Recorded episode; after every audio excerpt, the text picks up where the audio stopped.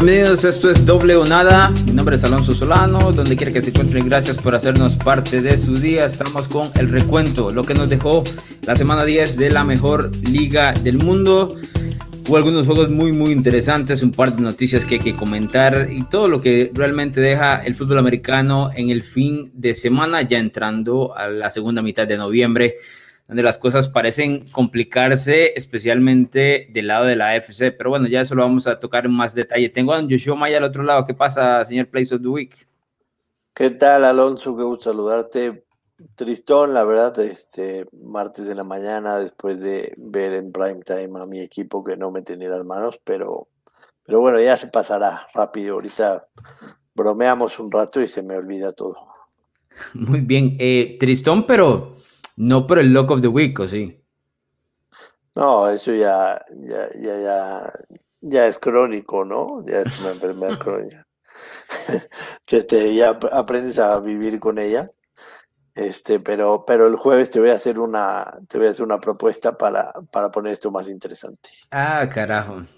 voy a tener que esperar al jueves, pero sí, voy a tomar 20 segundos para hacerte una pregunta, porque yo te conozco hace muchos años y siempre hemos estado en ese tema de las apuestas y los pronósticos y demás.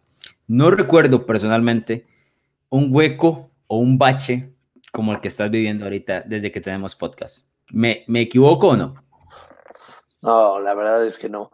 Digo, te, voy a decir, te voy a sincero, evidentemente, por ejemplo, ya, ya nosotros grabamos el jueves, ya, ya cuando llegue el domingo me siento y veo muchas más estadísticas. El domingo, por ejemplo, mi apuesta más fuerte fue los Rams. Y, y lo tenía claro. Y en el análisis que hicimos, que estuvo muy bueno, el análisis mayormente de todos los partidos, lo dijimos los dos claramente, ¿no? Era, era un match que...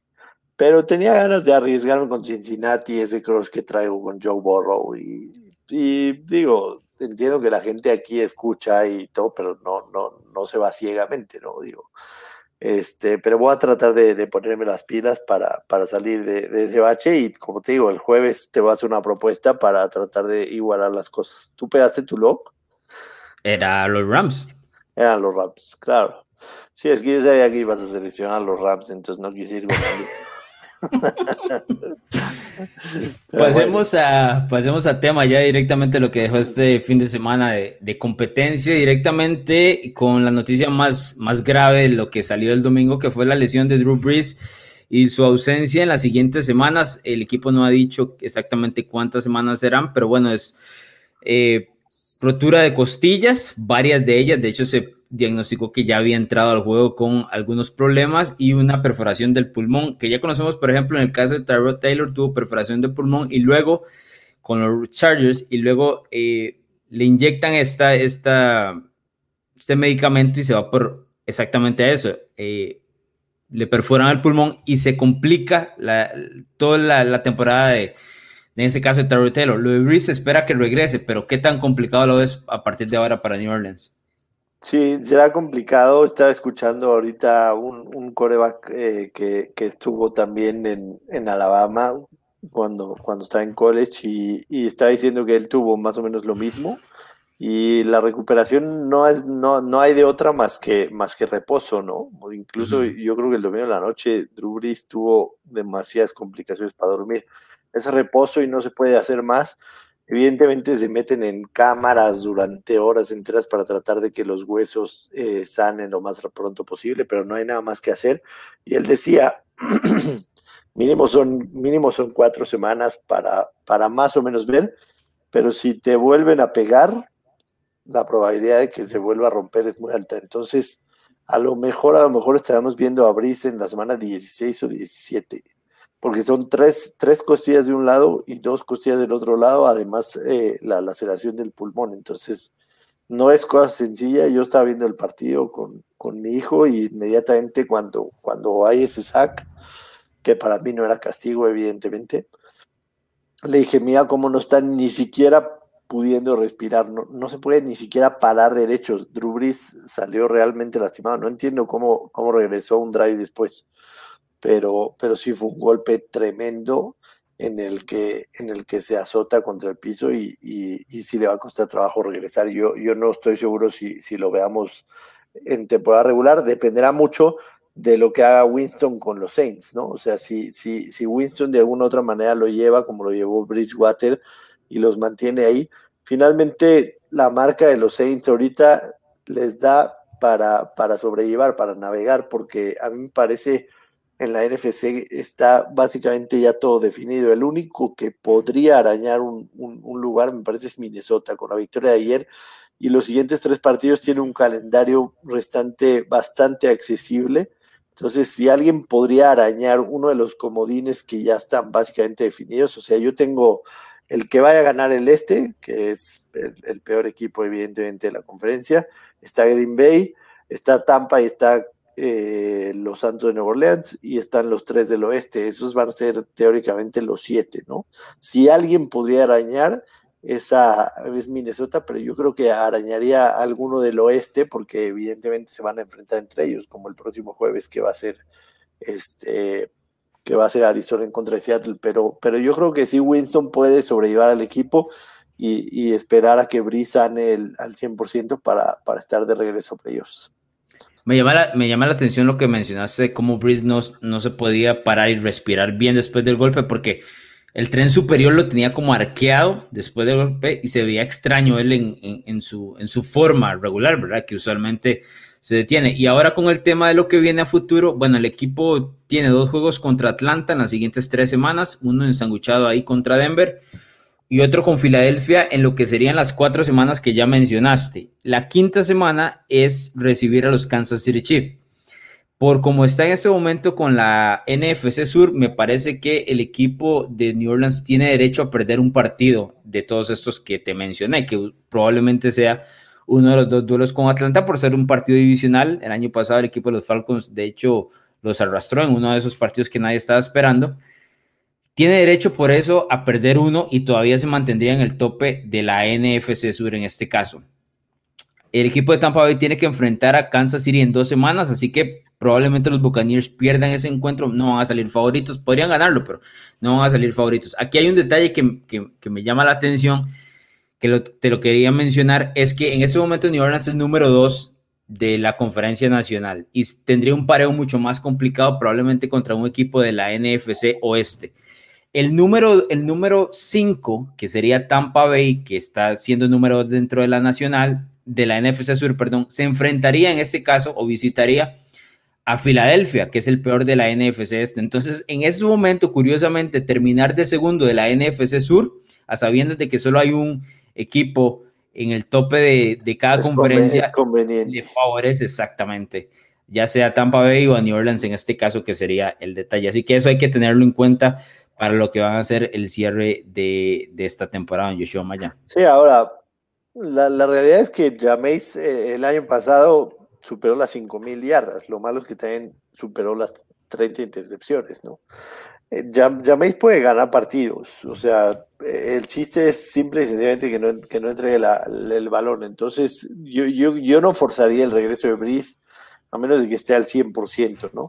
Además, por, por el tema de la edad, por el tema de, de, que estás contando con él este y el próximo año como, como para los últimos long shots que tienes para, para poder hacer algo. Yo no, yo no lo forzaría a menos de que sea es súper necesario ganar en la semana 16 o 17. Aquí yo creo que nos vamos a quitar de encima lo que es Winston en general, porque tiene un equipo armado con un muy buen entrenador eh, y está, me parece, en, una situación donde puede cargar como lo hizo Bridgewater y recuperar su carrera. Esto es precisamente la razón por la cual se terminó yendo a New Orleans para e, emular lo que hizo Bridgewater el año anterior. Me decías antes del podcast, bueno, y lo leí también un tuit tuyo, que la AFC es cosa de dos, don Yoshua Maya. Sí, la, la AFC definitivamente es cosa de dos. Eh, sobre el tema de Pittsburgh, lo mencioné yo después de la, de la victoria en contra de Baltimore. Pittsburgh es legítimo, tiene un equipo súper balanceado que está jugando bien. Tomlin es un tremendo head coach. Big Ben está evitando hacer errores. Eh, los tres receptores principales que tienen son muy buenos. Lo que está haciendo Chase Claypool, la verdad, lo pone entre, entre el novato ofensivo del año, eh, siendo muy sinceros. Ya sabemos que esos premios suelen ir para los corebacks, pero lo que está haciendo Claypool definitivamente es, es, asombroso.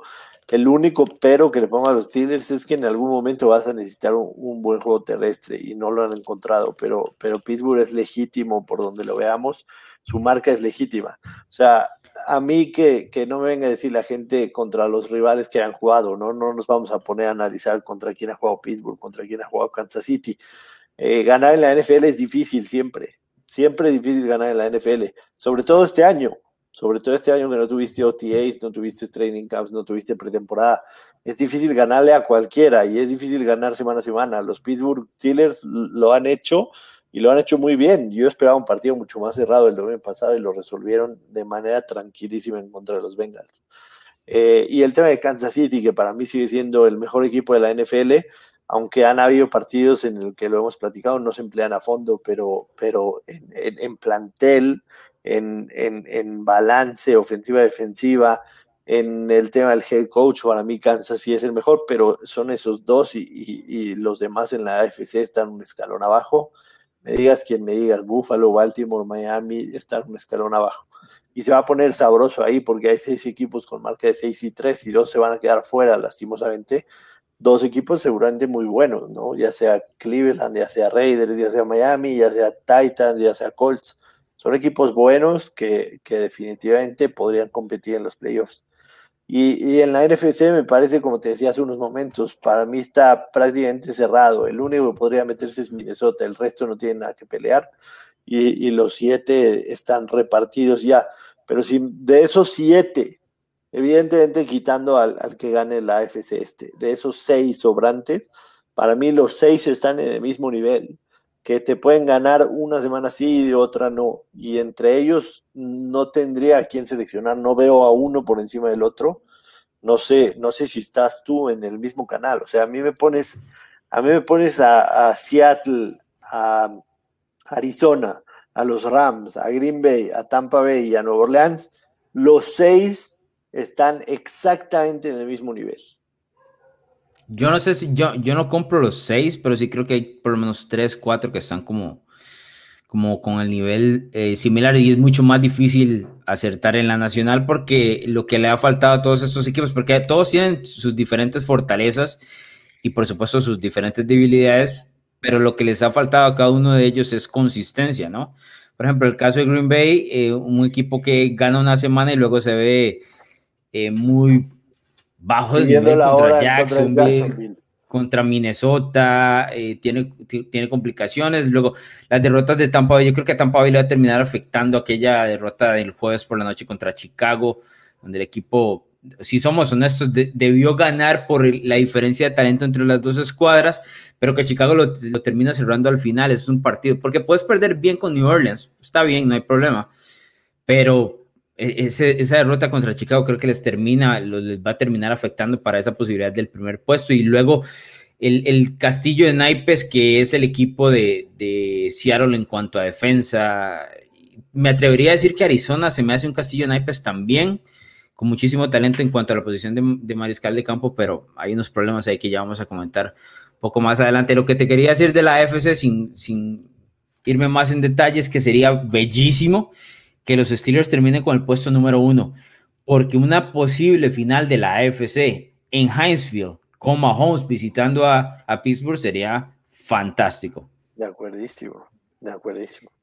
Bien, pasemos a los duelos de la semana 10, el Buffalo, Arizona, que tiene mucho, tiene mucho, porque te mencionaba las diferencias que a mí me, mm, te lo mencionaba en el último podcast, las diferencias palpables que hay entre Kyler Murray y Josh Allen en las comparaciones que hicimos, pero luego tomo al equipo de Arizona menos dos y medio y con ese último extra point que no eligen por patear, no cubren.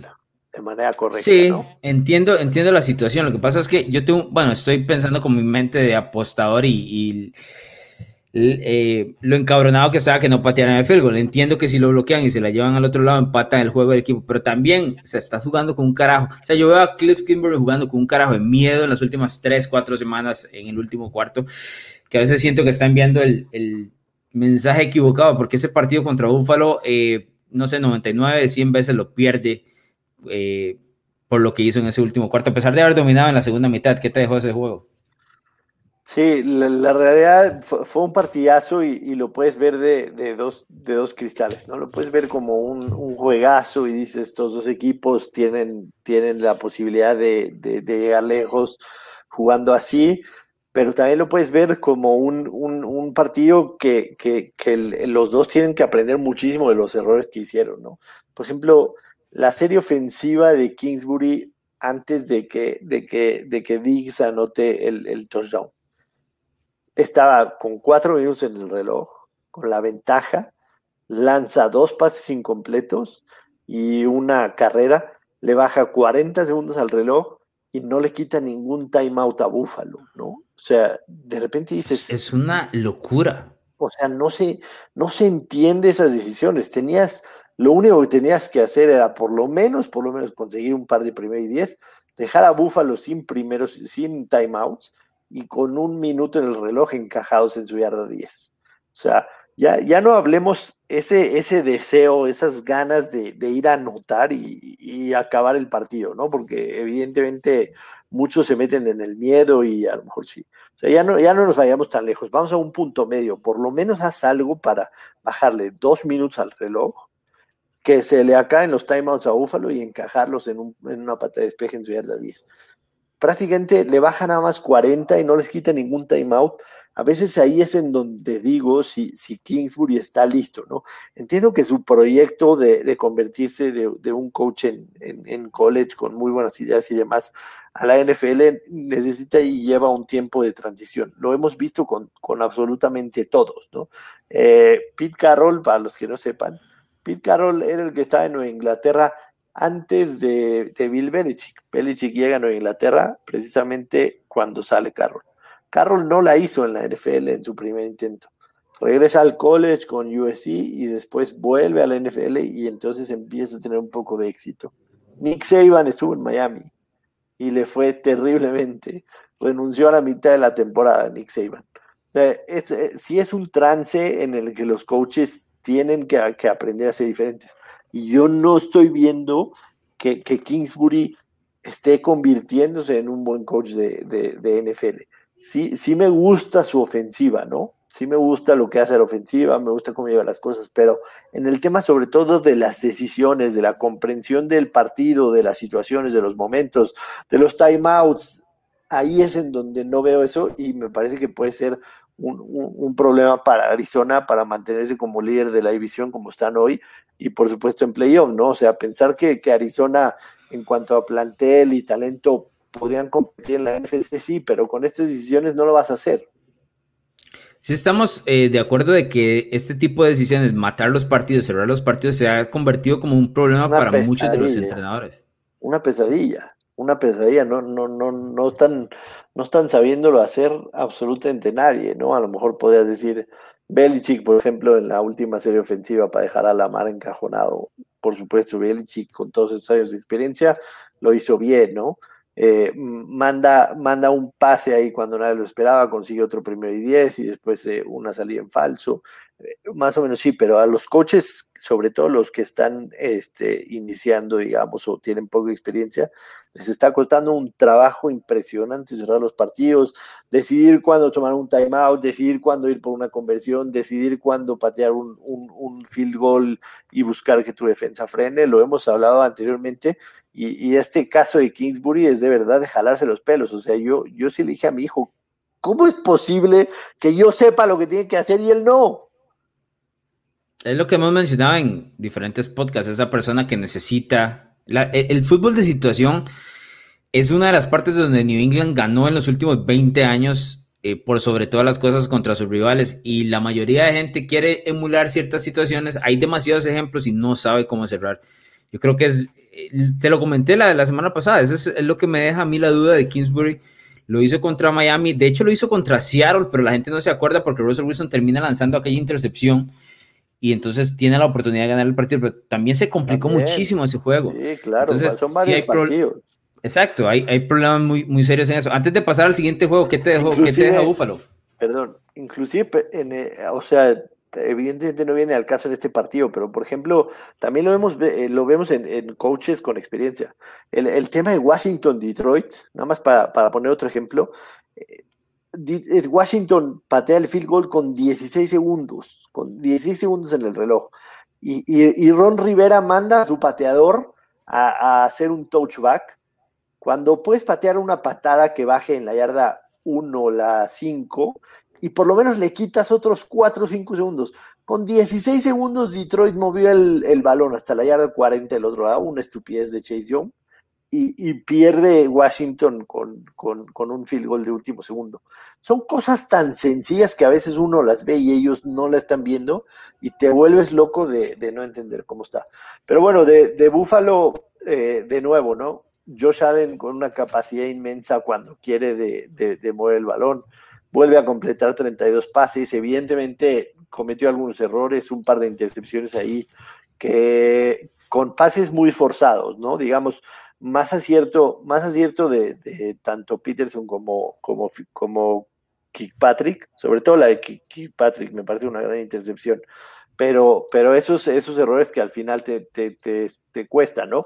La verdad es que, que Buffalo, después de ese fumble de Kenny Drake, tenía una ventaja de 14 puntos y no la, no la supieron mantener y, Arizona anota 23 en, en la segunda mitad y, por eso gana el partido, ¿no? Evidentemente el, el, Ave María fantástico, todos gritamos, todos lo festejamos, pero son de esas jugadas que te va a salir una vez de 99 o más y solamente cuando tienes a, un jugador con la capacidad de, de, Andre Hopkins que salta en medio de, de, los tres mejores de la secundaria de Buffalo, ¿no? No, no era cualquiera, era era Poyer, era Micah Hyde y estaba ahí también eh, eh, White.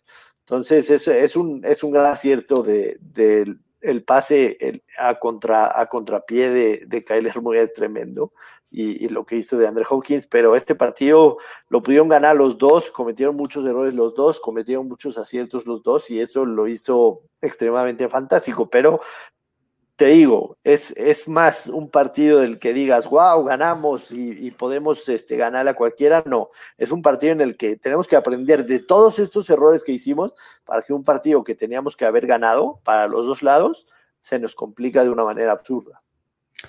La duda que me deja sobre ese pensamiento es que no sé si Kingsbury y no sé si Josh Allen tengan la capacidad de aprendizaje rápido, porque lo de Allen es todas las semanas o sea, en este partido lo pudieron haber interceptado por menos cuatro veces, fácil.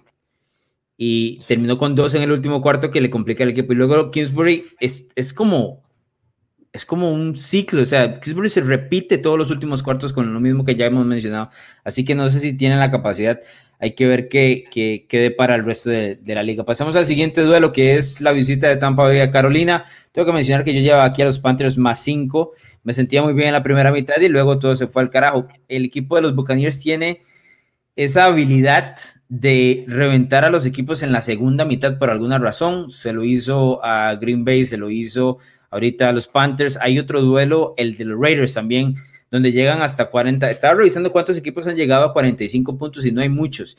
Tampa Bay ya lleva dos de ellos, incluyendo el 38 contra Green Bay. Así que, ¿qué te dejó este duelo? Sí, la verdad es que Tampa ahí cuando sale conectado y en contra de una defensa endeble tiene una capacidad de anotar bárbara, ¿no? Eh, el, acarreo de Ronald Jones eh, de 98 yardas rompe por completo el partido y, de ahí en más eh, creo que, que, Matt Rule también está pecando de, lo mismo que hablaba hace poco, ¿no? lleva cuatro, cuatro, cuatro fake punts en los últimos cuatro partidos. No sé, por Dios, es, estamos Tiene que dejar de jugar mal ya. Eh, estamos en la NFL, no, no estamos en, en, en, la, en jugando con Baylor, ¿no? En el, en el Big 12, donde pues, todas esas cosas son muy comunes. Evidentemente entiendo también por qué lo hace, ¿no? Digo, es, es una temporada en el que para los Panthers es lo que venga es bueno, o sea, no esperábamos ni playoffs ni nada absolutamente, pero sí también tú tienes que mostrar desde, desde las laterales a tu equipo una seriedad de, de, que, que, la quieres ver reflejada en tus jugadores en el campo, ¿no? Eh, digo, hay veces que te puede salir una, etcétera, pero, pero no puedes hacerlo cuatro semanas consecutivas. Eh, lo del tema de Tom Brady contra estas, estas defensas que no lo presionan, Tampa Bay es, es, es, digo, perdón, Carolina es una de las defensas que menos presiona, me parece que es un lugar 25-26 eh, definitivamente es otro cuando tienes tiempo de lanzar, sobre todo en esta ofensiva en donde ya no es como la de, la de los Patriotas que son la mayoría de los pases checkdowns, aquí estás haciendo play action, aquí sí estás buscando un pase largo, aquí sí tienes este a, receptores que pueden, que pueden ir mucho más rápido, que necesitas darle tiempo para que hagan todas sus rutas y, evidentemente contra, contra una defensa como la de Carolina, todo eso te, va a salir mucho más fácil.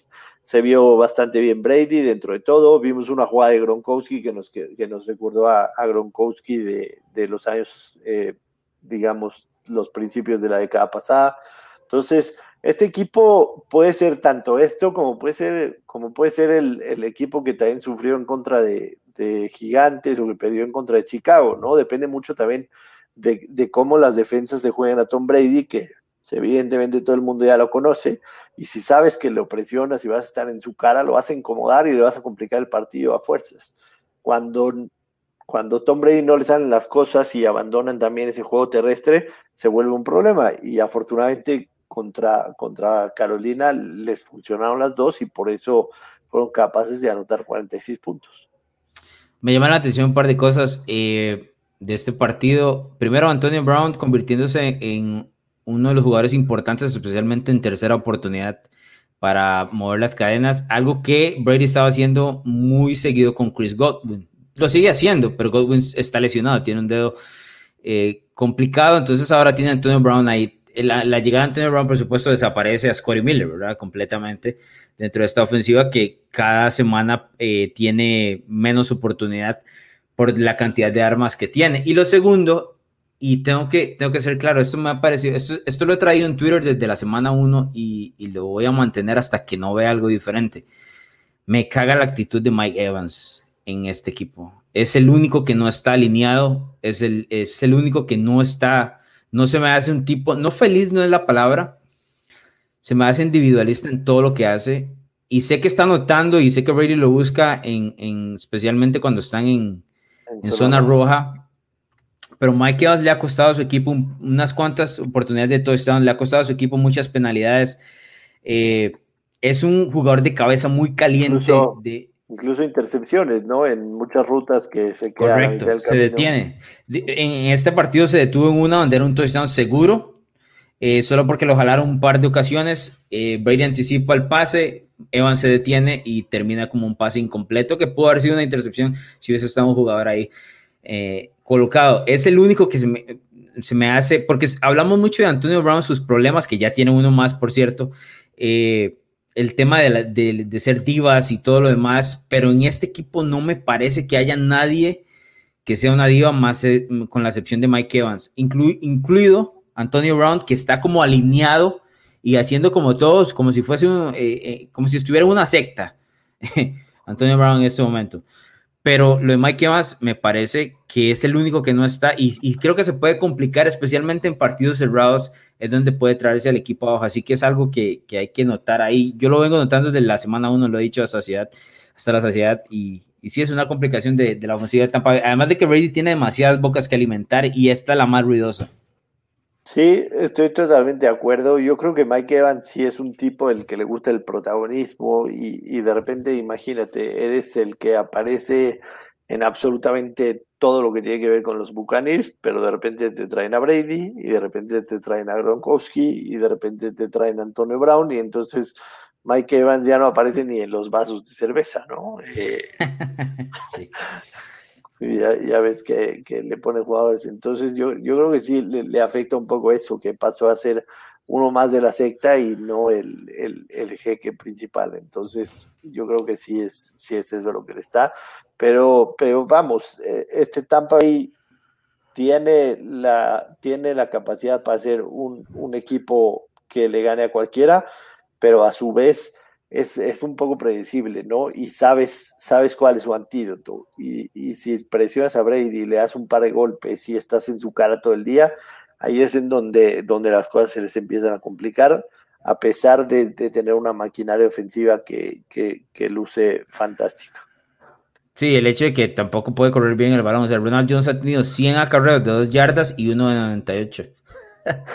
sí, exacto. Todos pega ahí, pero bueno, pasemos al siguiente. Miami con una victoria sobre los Chargers, el equipo de los Dolphins. Hablábamos en el podcast anterior que esa línea de menos uno se veía muy pequeña, que qué era, el, qué era lo que estaba pasando ahí. Eh, el miedo básicamente sobre el, el, acierto de los Dolphins era eso, que la línea era muy baja para lo mostrado por los dos equipos, pero al final Miami cubre y cubre bien. ¿Qué te dejó este juego? Sí, digo, me, me deja un equipo extremadamente bien dirigido y bien disciplinado, ¿no? Eh, yo creo que Brian Flores tiene que llevar por lo menos una medida de distancia en el tema del head coach del año. Eh, lo que está haciendo con este equipo, además, tres semanas después que de haber tomado la decisión de, de sentar a, a, a, Fitzpatrick para poner a Tua, no, nos cayó la boca a, a, quien lo hayamos dudado por algún momento, ¿no? Ya sea mucho o poco, porque la realidad es que pese a que Tua todavía no es ese coreback explosivo, los grandes pases y todo eso, está sabiendo manejar el juego y se ve que el tipo estaba listo y, lo está haciendo lo suficientemente bien para que junto con una buena defensiva y unos buenos equipos especiales, este equipo gane partidos. Y ya es el, tercero que ganan con Tua y, y, después de un inicio de 1-3 han ganado cinco partidos al hilo y están jugando bien. Este, este equipo de Miami está muy bien dirigido, es muy disciplinado y, y están haciendo las cosas literalmente como, como, como se prepara, ¿no? Es, eh, a veces uno piensa eh, que, que, digamos, el día del domingo a veces puede salir en un buen, buen día, a veces puede salir en un mal día y no te salen las cosas. Pero tú, la mayoría de los equipos empiezan a preparar el juego el miércoles, hablamos en conjunto. Evidentemente los coaches lo hacen desde lunes. Los jugadores empiezan a re re regresan a los entrenamientos del miércoles, pero tú preparas el partido lunes, martes, miércoles, jueves, viernes, sábado para ejecutar el domingo. Y yo veo en este equipo que todo lo que se prepara en la semana desde el día lunes se ejecuta el día domingo. Y eso no es fácil para ningún equipo. Y esta es la, la gran... Tú, tú me dices, dime, dime playmakers que tenga Miami, ¿no? Y, y a lo mejor son muy contados y, y, no son playmakers que a lo mejor estarían en top 10 en su posición, en ninguna de las posiciones. Pero este es un equipo en el que todos los engranes funcionan y eso es un grandísimo mérito a Brian Flores y su staff de coaching. Sí, y por el otro lado, Anthony Lynn, que no pega una tampoco, eso ¿verdad? Es todo lo contrario, eso es todo lo contrario, porque ahí sí dices, tengo buenos receptores, tengo un coreback novato que puede lanzar cualquier pase y tengo eh, jugadores en defensa que también son top pero no están jugando bien, no ejecutan bien, no están bien dirigidos, no están bien concentrados, no están bien preparados. El otro duelo es eh, la visita de Seattle Rams. Este ya lo mencionábamos como, bueno, yo lo tuve como Lock of the Week. Joshua le metió dinero el domingo. Eh, básicamente lo que quería preguntarte aquí es si ves a Russell Wilson perdiendo la posibilidad del MVP luego de lo mostrado en las últimas 3, 4 semanas. Totalmente. Yo te lo dije la semana pasada, el MVP es Mahomes. 25 pases de touchdown, una intercepción y, ni siquiera ha puesto el pie en el acelerador. Russell Wilson tiene dos Eso es lo peor de todo. Eso es lo peor de todo, que lo ha hecho así como sin ganas. Sí, sí. sí. Russell Wilson tiene dos problemas grandísimos. Una, su línea ofensiva no existe, otra vez, de nuevo. De repente tuvo partidos en, en, al principio de la temporada en el que decías, bueno, va a sobrevivir un poco. Contra una buena defensa, Russell Wilson se la pasa escapando todo el tiempo y soltando pases presionados, como en la intercepción en zona roja, en, en las diagonales. Russell Wilson ha sido interceptado en, en, en, las diagonales tres veces en las últimas tres semanas. Esas son las que te matan, absolutamente te matan, porque no nada más estás dejando de anotar por lo menos tres puntos, tu defensa se cae y te anotan siete, entonces es un swing de diez puntos. Y, y la segunda es que si Russell Wilson no anota 30 por semana, porque su defensa no hace absolutamente nada, no van a ganar partidos. Entonces, así Seattle no va a llegar lejos, no va a llegar lejos absolutamente, porque ya sea que se van a enfrentar a una buena ofensiva o a una buena defensiva, que son los equipos, los seis que te mencioné en la NFC. Sí.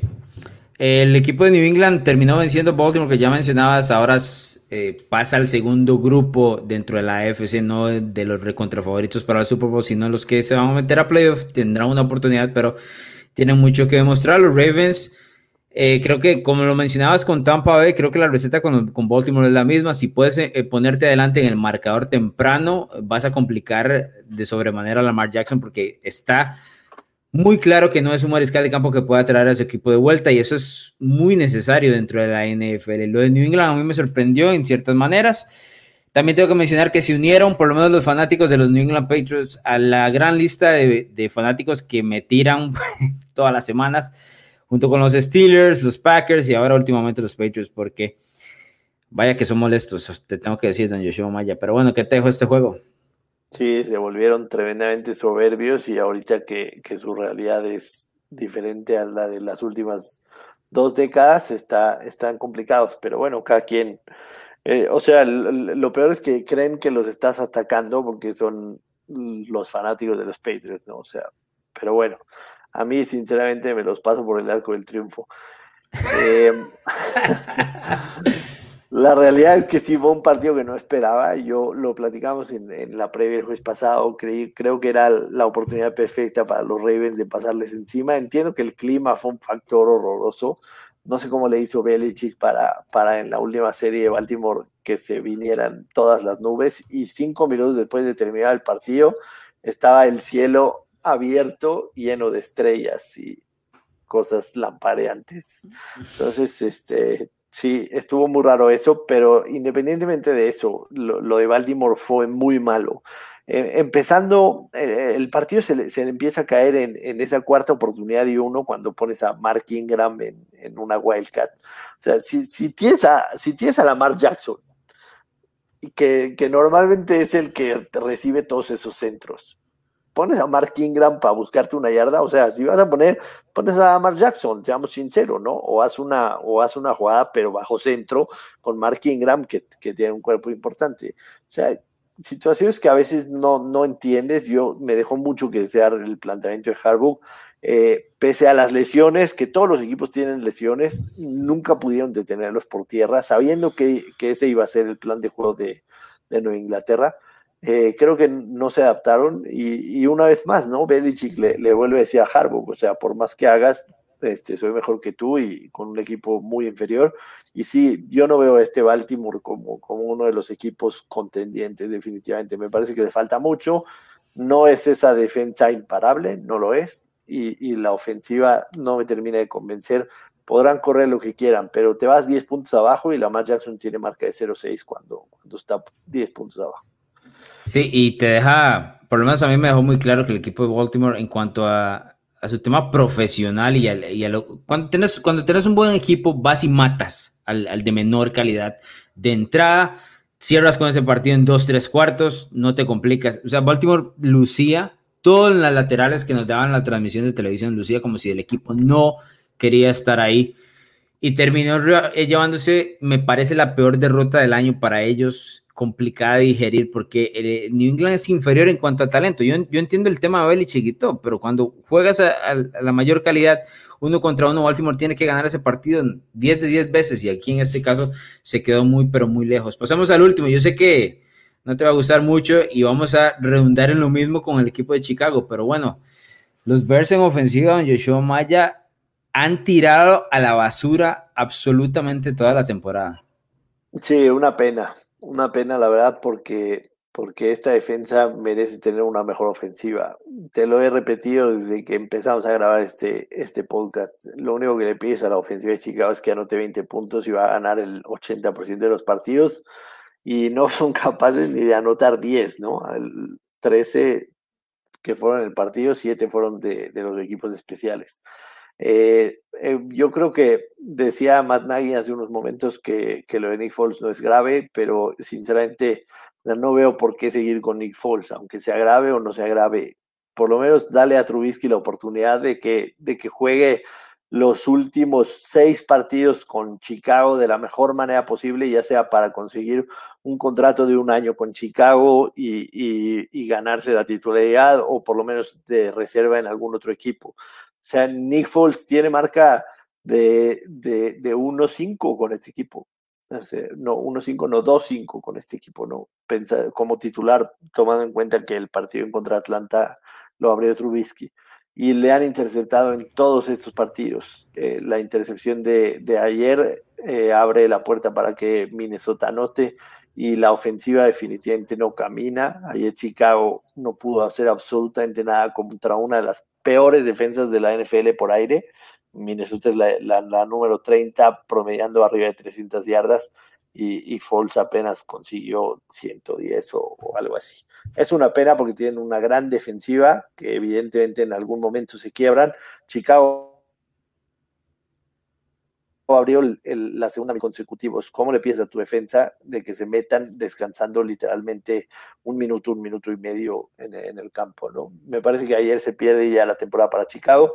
A mí, sí me gustaría que regresando el Valle esté Trubisky y que dé los seis partidos de su vida tratando de ganarse un contrato con él, quien sea para la próxima semana. Pero sí estoy claro de que Chicago no va a llegar a los playoffs. Yo tenía claro que la ofensiva de los Bears no iba a ser potente al, inicio de la temporada, pero yo no estaba esperando esto. No, esto es, esto es lo peor. O sea, en todas las estadísticas están lugar 31, solamente abajo de los Jets. Sí, brutal. Brutal. Eh, antes de irnos, don Joshua Maya, el jueves por la noche, el equipo de Arizona visita a Seattle. Es el duelo eh, importante dentro de la NFC Oeste. Es un partido que vimos hace un par de semanas atrás. Partidazo el domingo por la noche. Esta vez en semana corta. Los Seahawks son favoritos por tres puntos. ¿Qué te gusta aquí? Sí, buen juego. La verdad, definitivamente creo que, que se juegan demasiado. Los dos con marca de 6 y 3. Seattle está invicto en casa, pero Arizona también tiene un muy buen 3-1 de visitante. Como bien dice, este partido lo, lo, vimos recientemente, se anotaron 71 puntos, fueron a overtime. Yo creo que va a ser algo muy similar en el que se puede definir en la última ofensiva. Esta sí es de las defensas que, que no le hace problema a Russell Wilson y creo que estando en casa en semana corta, eh, creo que Seattle puede ganar este juego. El over también me, me, gusta bastante, ¿no? 57 y medio, creo que, que puede ser bastante asequible para, para estas dos ofensivas y, y, sobre todo Arizona lo que puede hacer en contra de la defensa de Seattle que, que es inexistente. Sí, y esto es, si estás jugando una quiniela, un pick'em o lo que sea con amigos o donde sea, ese es el clásico partido donde todo el mundo va a brincar de la Arizona. Absolutamente todo el mundo, por lo visto, en las últimas semanas. Eh, no van a observar pareo, entonces todo el mundo se va a ir con los Cardinals. Arizona le ganó a Seattle, Seattle viene perdiendo las últimas semanas, Russell Wilson no se ha visto bien, todo el mundo va a buscar a Arizona. Y en semana corta es una buena oportunidad para que los Seahawks recuperen forma. A mí me cuesta pensar que Wilson y Pete Carroll, a cual tengo que mencionar Pete Carroll, me parece que ha tomado un par de pasos para atrás como entrenador en jefe este año. Eh, se me hace muy complicado que pierdan tres partidos de manera consecutiva, así que yo también me voy a quedar con los Seahawks. Sé que no es una propuesta popular en este momento, pero sí hay muchas situaciones que valorar, más allá de irse con el solo el momentum de Arizona y el mal momentum que tiene Seattle. Yo me quedo con los Seahawks, don Joshua Maya. De acuerdísimo. Bien, no queda más, nos vamos. Mm, le invitamos a la gente, por supuesto, que se suscriba, que lo compartan, que nos comenten, que les gusta, que no les gusta y por supuesto nos escuchamos de nuevo el jueves con el análisis previo de toda la semana 11 de la NFL. Nos escuchamos.